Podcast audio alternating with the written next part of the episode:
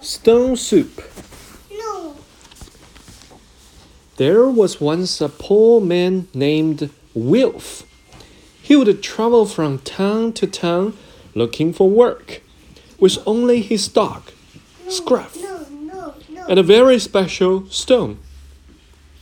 One day, he came to a small green cottage with a thatched roof.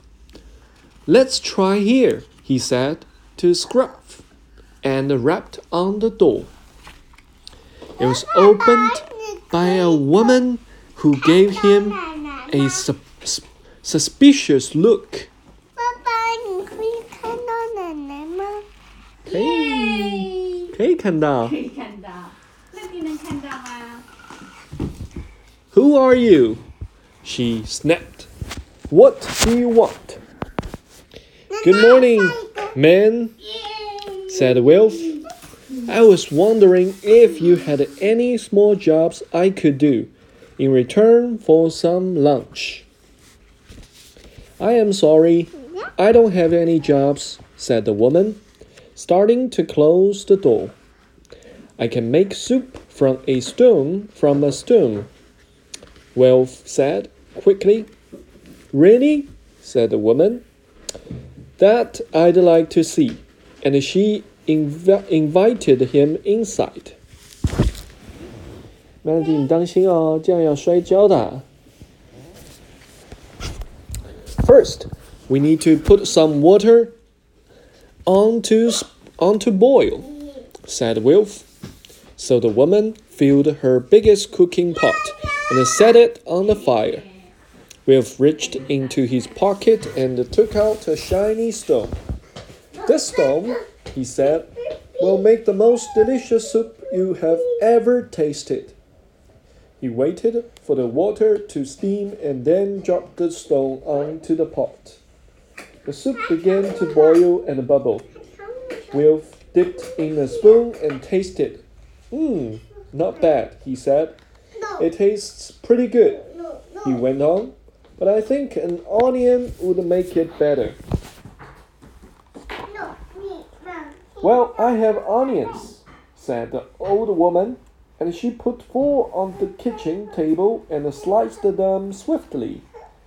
A sharp oniony smell filled the room. The old woman scooped up the onion slices and dropped them into the pot. Uh-huh. Wilf let the soup bubble for a little longer, then he dipped in his spoon and tasted again. Mmm, getting tasty, he said. He pointed to a sack of potatoes on the wall. Perhaps a potato? What a good idea, said the woman. She lifted the sack from the wall, took out six large potatoes, and peeled them. Then, snip, snap, snip, snap, she chopped the potatoes into neat squares, scooped up the glistening cubes, and dropped them into the pot. The soup bubbled. Wilf dipped his spoon in a third time and slopped a mouthful. Mmm, it's tasting wonderful now, he said, but it needs a little something else. He spotted a string of plump sausages hanging above the fire and licked his lips. Sausages would be perfect, he said.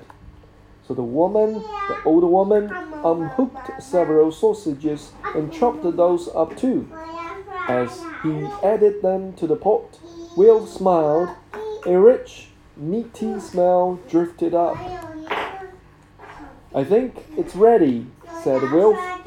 The old woman found some bowls and a ladle, and the Wilf served two very generous helpings. Stone soup ready really is delicious, said the old woman. I think your stone must be magic. Will smiled. He finished he fished in the pot for his stone, spooned it out, washed it, and put it back in his pocket. It is a magical stone, Will agreed with a wink. Wherever I go with it, I'm never hungry. Would you like to stay for supper? Supper? said the woman.